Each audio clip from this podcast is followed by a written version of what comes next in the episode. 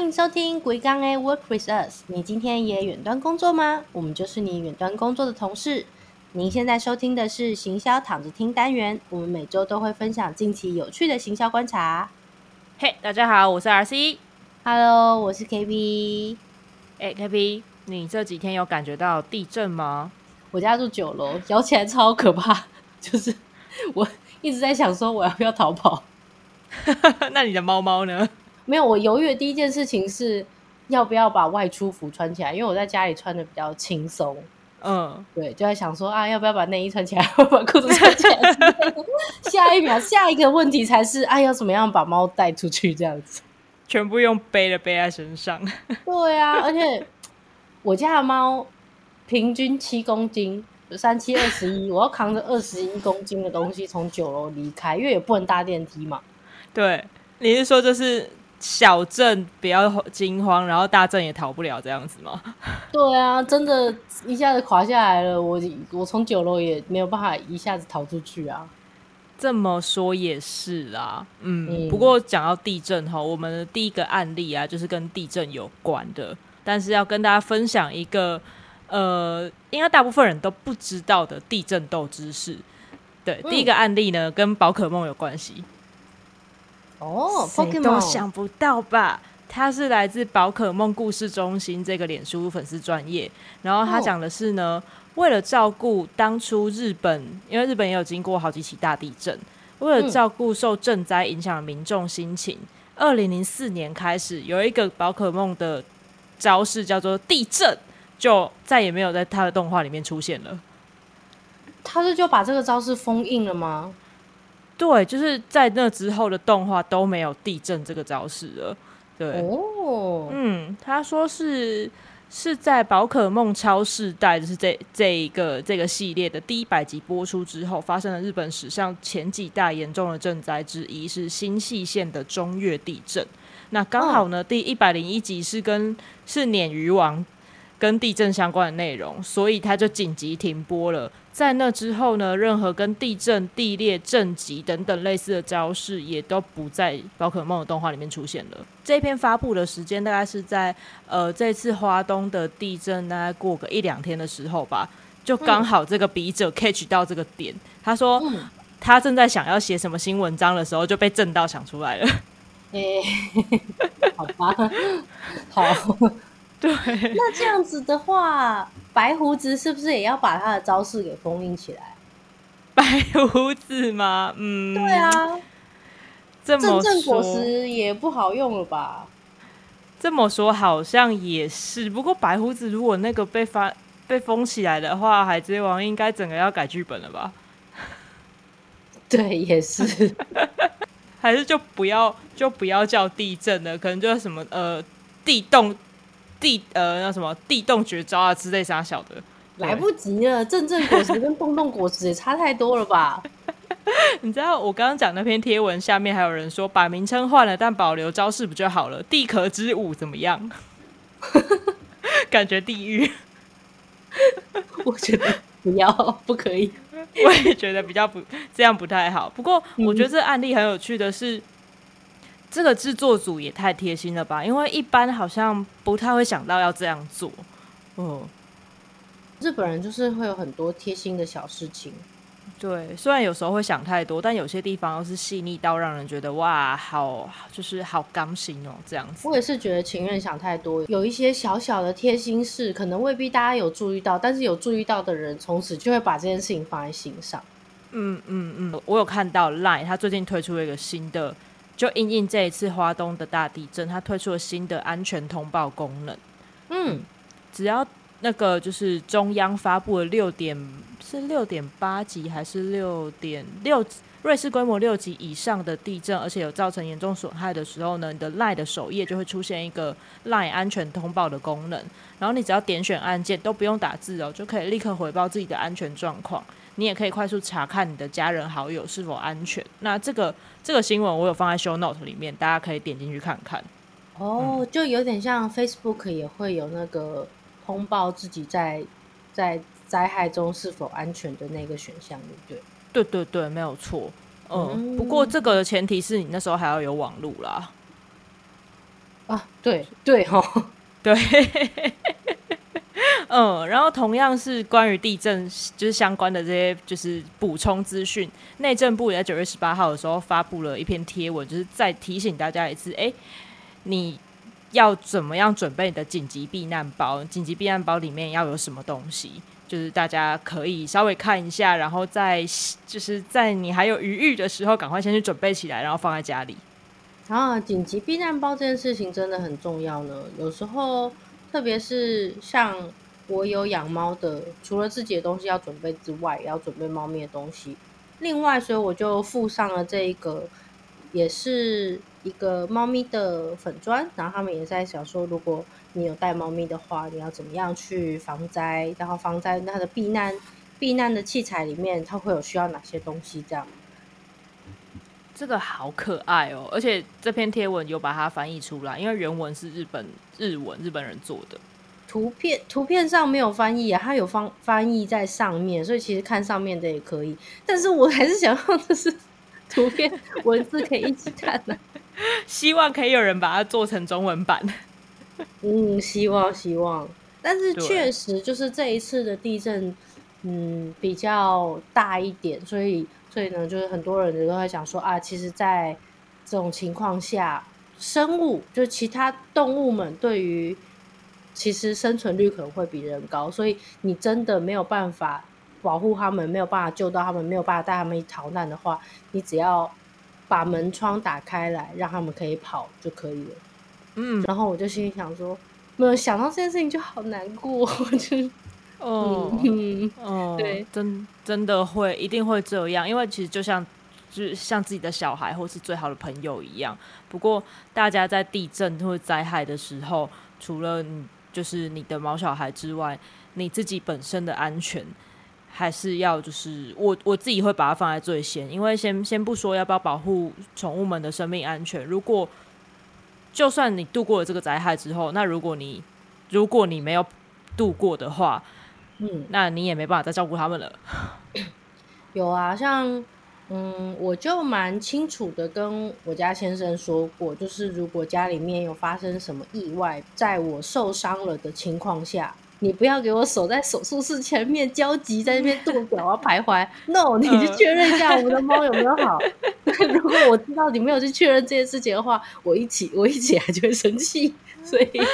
真的，嗯嗯嗯，完全可以想象。真的，哎，不过说到你刚刚讲的，就是家里面的这些安全，然后还有要就是要检查的一些东西。我们下一个案例其实也是要做居家的，不管是电器或是你的一些空间上的健检。它是樱花三百六十度全方位守护者，大家可以从 show note 点进去看，去找一下那只猫在哪。对对，连这个里面都有猫猫。对，但好像就是家庭里面有猫已经是个标配了吗？我也这样觉得。嗯，我觉得他这个贴文很不错，他用了这个切合了他的主题，他就是三六零的全方位守护者嘛，所以他也用了一个这样子三六零的图，真的是很棒。对啊，然后他就是在讲说，呃，樱花他会提供一个售后服务，是永久免费帮你做他的品牌的电器的件件。净水器啊，厨房啊，然后那个那个叫什么抽油烟机啊，还有空间的建检跟更新的规划等等，然后里面有超多的那个樱花的维修维修，对维修小哥，所以你的你的赞到底是给樱花还是给维修小哥呢？嗯，我觉得这个赞还是给樱还是给樱花的。他如果可以是维修帅哥的话，我就会。你就考虑一下，所有的分分分身小账都打开去按赞，笑死！好，大家听到了，以后贴图里面要出帅一点的。那如果你修好了或是检查好了家里的抽油烟机跟电热水器之后呢，一个家还有一样东西很重要，就是家具。没有错，说到家具的话，大家就会想到，呃，你都怎么念？我是都念 IKEA 啦，我我也是都念 IKEA 啦。我是嗯，但是其实好像瑞典人也都是叫他 IKEA。我知道的也是这样，但是自从宜家家居新店店开幕之后，我就都念宜家家居了。啊 为什么？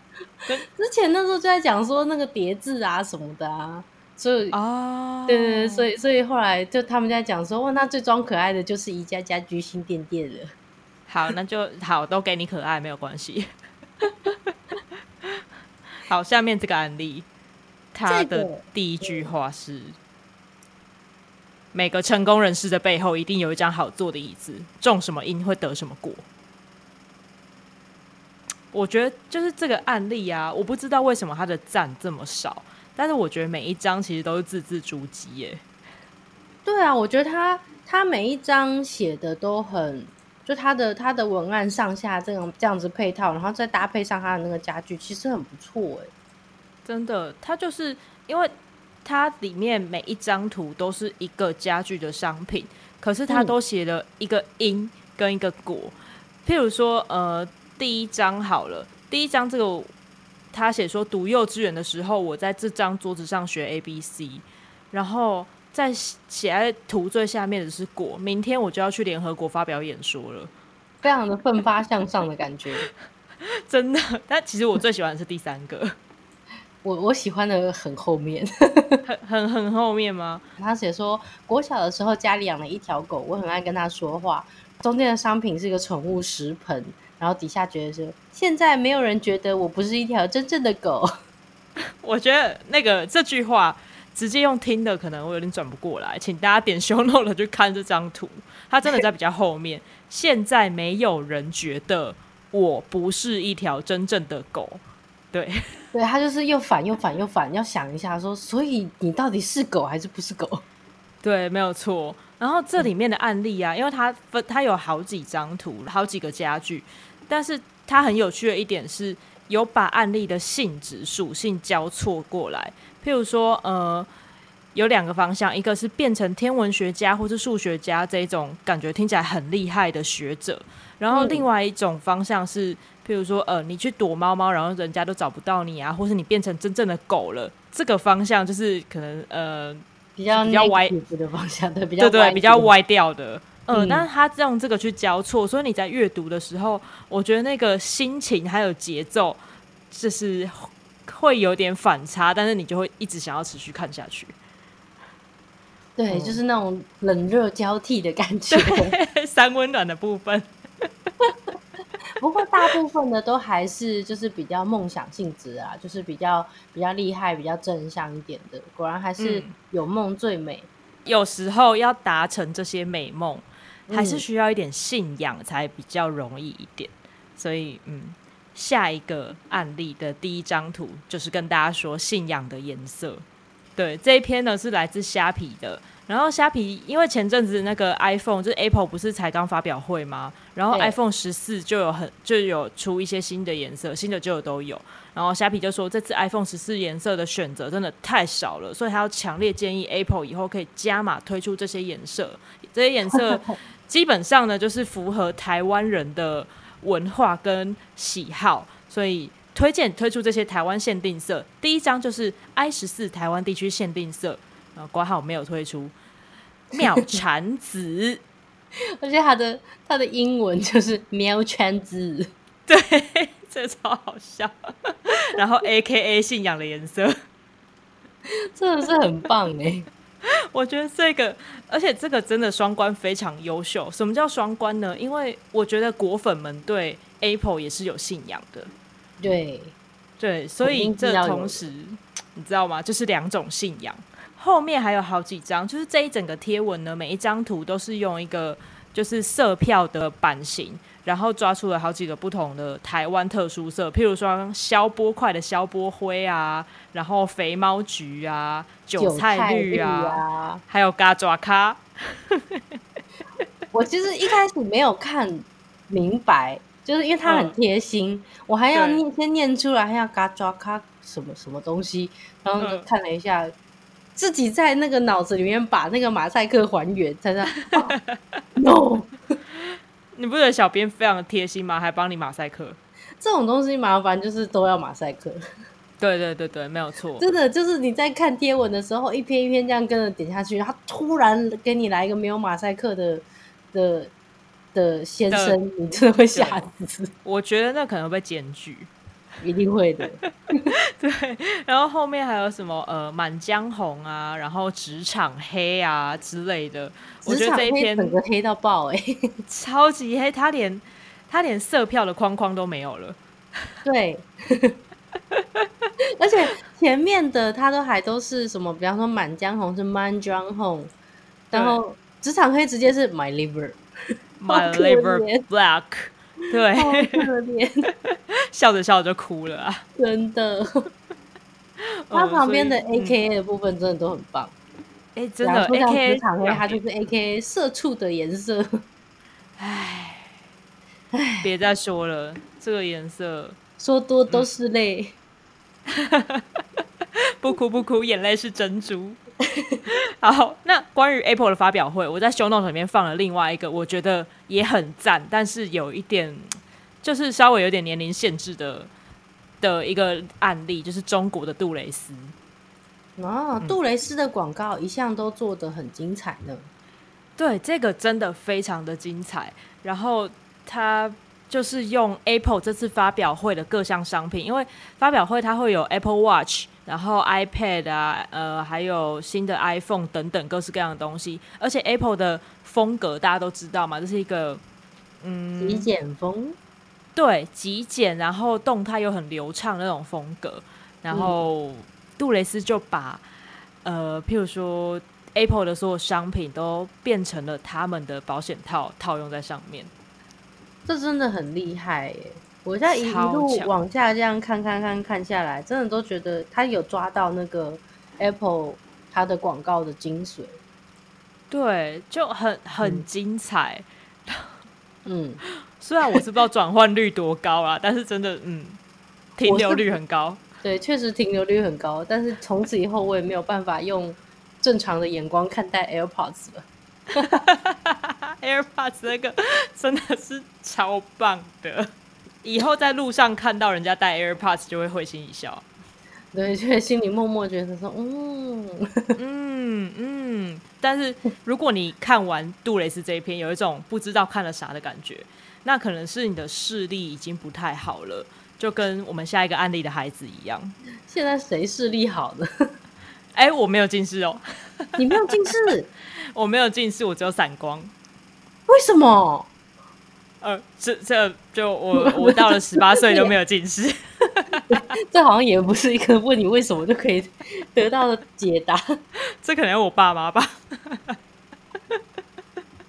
我后来发现近视真的跟基因很有关系。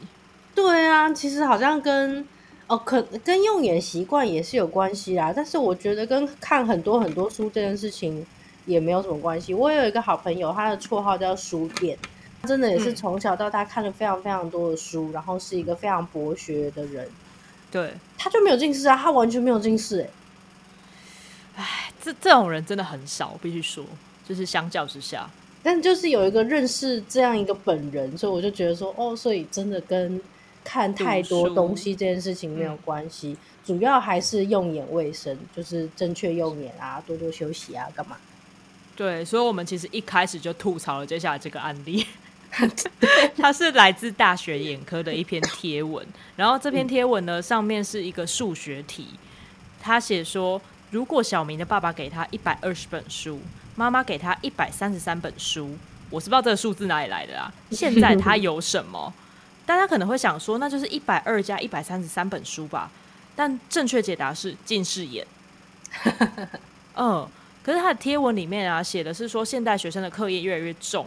那可能就是用眼的负担也越来越重，然后现在根据 WHO 的资料显示，台湾十八岁以下青少年的近视比例竟然已经高达百分之八十五趴，嗯，超夸张的。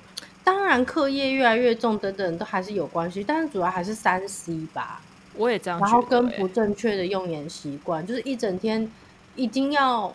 呃，念书啊，干嘛看书一整天的，然后回到家或下课时间还是不断的在划手机或干嘛？我觉得这个文案的对应的时代其实不太对啦。就是现在小孩近视的原因，应该不是因为看书本、看纸本书，嗯嗯嗯，而且针对这个这一篇贴文，它下面留言，大家就是有志一同说，其实应该不是近视吧，是焦虑症还是躁郁症吧？哪一个爸妈会一次给你一百二十本书啊？一套书，嗯，我刚刚在想有哪一套漫画一百多本，乌龙派出所。就跟你刚刚讲的一样，最重要的还是要正确用眼，要记得休息。每用眼大概三十到四十五分钟，你就要休息个十五分钟，有够困难的，超难的，好不好？难怪我就只能一直戴着眼镜这样。难怪你就只能去配新眼镜了，而且还要配好看一点的才行。哦，有空想要配新眼镜，超级想要配新眼镜。只要搜寻了眼镜，然后 Google 就会开始疯狂给我说眼镜相关的贴文，所以我就看到了这一篇。然后我也觉得它好像完全有。catch 到就是什么东西会吸引我，猫会吸引我，打电动会吸引我，眼睛会吸引我。这篇文章，这一篇贴文就完美的结合了所有我喜欢的东西。你是用 Mid Journey 生贴文吗？你对 下了很精准的关键字，超级精准哎。嗯，我觉得这篇的贴文就是它的图很可爱。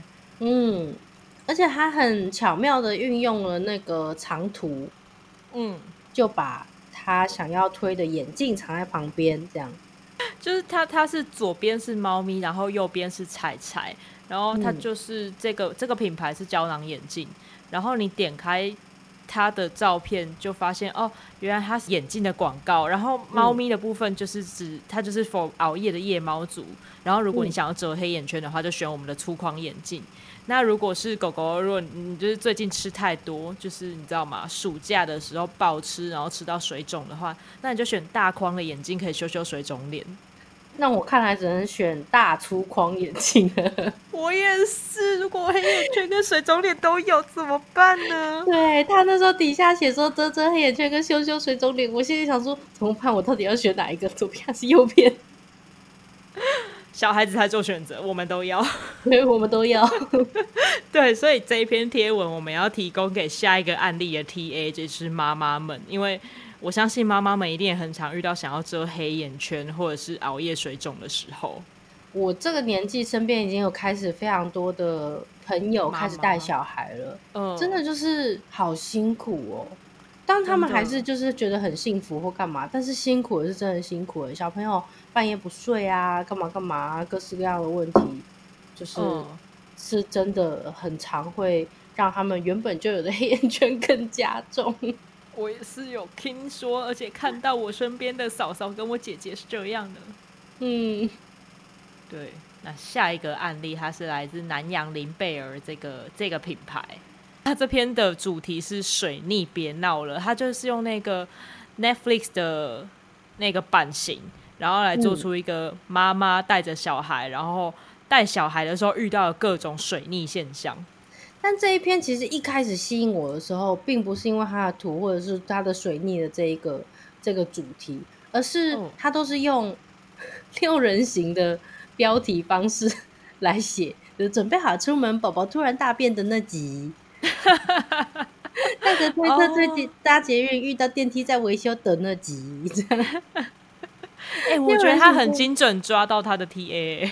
没错，我们就是看着六人行长大的，所以这种经典的东西就是马上就是哦，直直中我心，就连我没小孩的都都被这篇贴文打到，然后就拿来分享，有没有？嗯，对，而且下面还有还有一些留言，几位妈妈是。有共鸣，譬如说背带突然断掉，真的是会很想怒吼。所以妈妈们其实他们都超级乐于分享的，就他们这样，他们很乐于留言，很乐于按赞，然后买到好东西也会很乐于分享给亲朋好友们。真的，真的，嗯，我身边的就是相类似的客群，然后妈妈们也是这样，因为他们也会想要帮别人解决他们遇他们自己有遇到的问题。对。所以我觉得妈妈啊，其实只要你掌握了她的心，她就会是一个很棒的熟客。我们下一个案例就是要讲熟客的行销策略，它叫做“做生不如做熟”，五大熟客行销策略。嗯，这是一篇在那个行销人这个网站上面的文章。呃，他其实就是在讲说，现在的各个品牌啊，大家都很想要拓展客源，就是去开发新客户，然后让更多人看到他的品牌，可以加入进，就是开始呃购买他们的东西产品。看触屏数这样子。对对对对对，没有错。可是呢，你有没有想过，经营熟客跟开发新客对品牌来讲，哪一个的呃利，嗯，应该怎么讲呢？效率或是利益会是比较会比较高一点。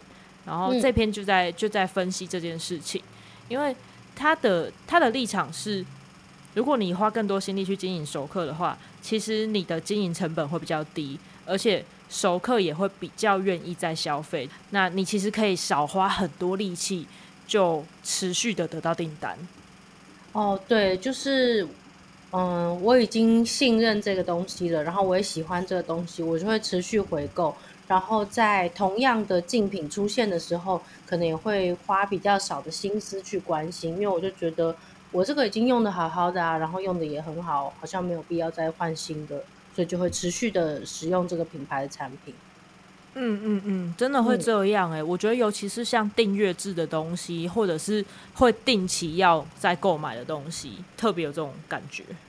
就是以以产品来说，定期要购买的话，可能就比较不会特别。我只我在意的东西会是它的品质有没有下降，或者它的售价有没有变贵。但如果说是一些订阅制的东西的话，或者是一些客制化的优惠啊等等的话，我就会希望它会有一点新鲜感。就是你不要每年生日都送我一张一百块折价券，嗯嗯，你可以今年送什么，明年送什么，然后或者是就要要有一点。让人耳目一新的感觉，不会让人觉得说啊，你每次都用同样的招来敷衍我那样。哎，我觉得其实熟客要的东西并没有很多，他要的就是，哎，有感觉到你的一点用心，然后有想要替我们着想。比如说你刚刚讲的生日优惠，你如果去年送一百块的呃礼券的话，那今年是不是换一个其他的东西？对啊，因为我觉得这个东西反而是要长长期的去追，就是。不要说，每年你都送一百块礼券，到底这一百块礼券它有没有回来消费？对，而且一百块礼券还要你有消费到一千块以上才能用，超没诚意的。对呀，这样听起来，对，就是麻烦拿出一点谈恋爱的心思来对待我们这些熟客，可以吗？真的，真的，你就是要维持原本就是吸引他第一次来购买、第一次下单的那些优点，然后你要要创造新鲜感。还要让你的客人觉得你越来越关注他，越来越注视他，你的就是全心全意在他身上。譬如说，呃，他购买之后为他做售后调查，或是服务的一些回馈。没错，就是就是真的就是一个谈恋爱的感觉。对，嗯，大家如果有兴趣，可以在 Show Note 点进去把这篇文章给看完，我觉得还蛮有还蛮受用的。但是。你知道刚刚那个恋爱理论其实是其实是 K P 提出来的，就是你你写出来的。然后我看完突然有一种嗯，怎么经营客人 也要跟谈恋爱一样，感觉有点可怕。如果没有处理好的话，是不是就会像遇到恐怖情人，直接变成大型攻击现场呢？如果真的是谈恋爱的话，这品牌真的就是一个超级中央空调。超级哎，这好像有点不行哎。对，随便就直直接攻击，对，真的对。然后我们真的要带大家来到一个大型的攻击现场，没有错。对，我们两个都是设计师，哎，你有在用吗？我其实没有在用，但是之前就想说是不是应该去学一下，但我一直没有动手，因为我没有我没有在做那个 UI 设计。哦，嗯，你有在用吗？我没有哎，因为我也很少做 UI。嗯，有人说这个东西比 Illustrator 还好用，我是不知道啦。嗯，可能还是要看使用场景吧。但总之就是讲到现在，都只有我们两个自己心里知道而已。对，我们要对我们要跟大家分享的是 Figma 的大型公祭现场。为什么要在 Figma 上面有一个大型公祭呢？原来是因为 Adobe 这个这个公司，如果大家知道 Photoshop、知道 Illustrator、知道 Premiere 的话。对，它的公司就是 Adobe。Adobe 呢，它是它有旗下有超级多的设计软体，而且基本上是垄断全球市场的状态。然后它宣布它要收购 Figma。Figma 是什么呢？它就是可以做一些向量的图，然后这些图通常都会用在譬如说网站啊，或是 App 的一些图案的设计。那它其实是免费的，免费使用的一个软体。它目前我记得公司好像。呃，成立大概四年还五年吧。那最近 Adobe 说要收购它，所以设计圈呢哀鸿遍野。哦，所以说这个网站也是用 Figma 做的吗？现在这个网站其实就是 Figma 上面的一个有点像是白板那样子的地方。哦，竟然也可以像这样子用呢，在最后的最后为自己举办了一场大型的公祭。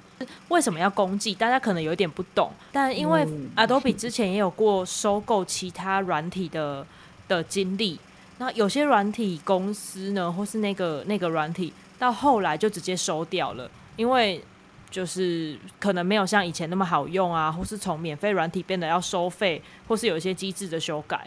所以大家都想说，看 Figma 我们用的好好的，而且它又是免费软体，那为什么你现在 Adobe 要来把它收购呢？会不会之后就会变成它也被收掉？然后嗯以前 Figma 是免费的，会不会以后它就变成订阅制，要每个月花多少钱才能使用它呢？哦，对啊，所以才会对、嗯才会出现这个大型攻击。不过嗯我我觉得啦，如果 Figma 就是之后还有继续使用的话，这会是一个还蛮蛮有趣的使用方式。多了一个新的互动方式，对，对啊，就是哎、搞不好以后元宇宙也会有这种攻击现场吧，只是变三 D 的。应该会吧，肯定会的吧，线上哦献花、线上点灯之类的。线上迷音看板，哦，明哦，就会有点像以前游戏的那种公告栏那样子。对对对对对对对对，没错，对，笑死。好，我是有点期待啊，但我希望 Figma 不要死掉，因为我以前做三 D 动画的时候用的软体也有一个是被 Adobe 收购，但后来好像就就是差很多。诶、哦，哦嗯，嗯，那我们好，为 Figma 默哀一分钟，一分钟吗？好，一分钟过了，一分钟过了，一分钟过了，咻咻。咻咻。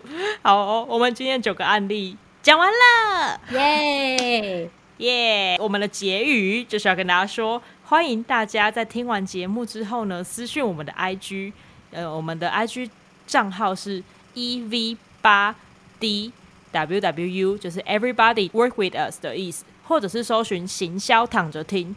不管呢你是有疑难杂症，或者想要投稿你的行销案例，或者是想要找我们工商合作，甚至趁乱对 DJ 们告白都 OK 的哟。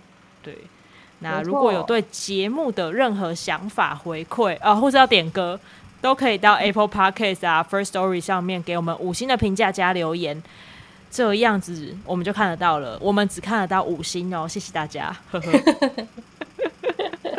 感谢各位网络大神，今天的节目就到这边，大家拜拜。拜。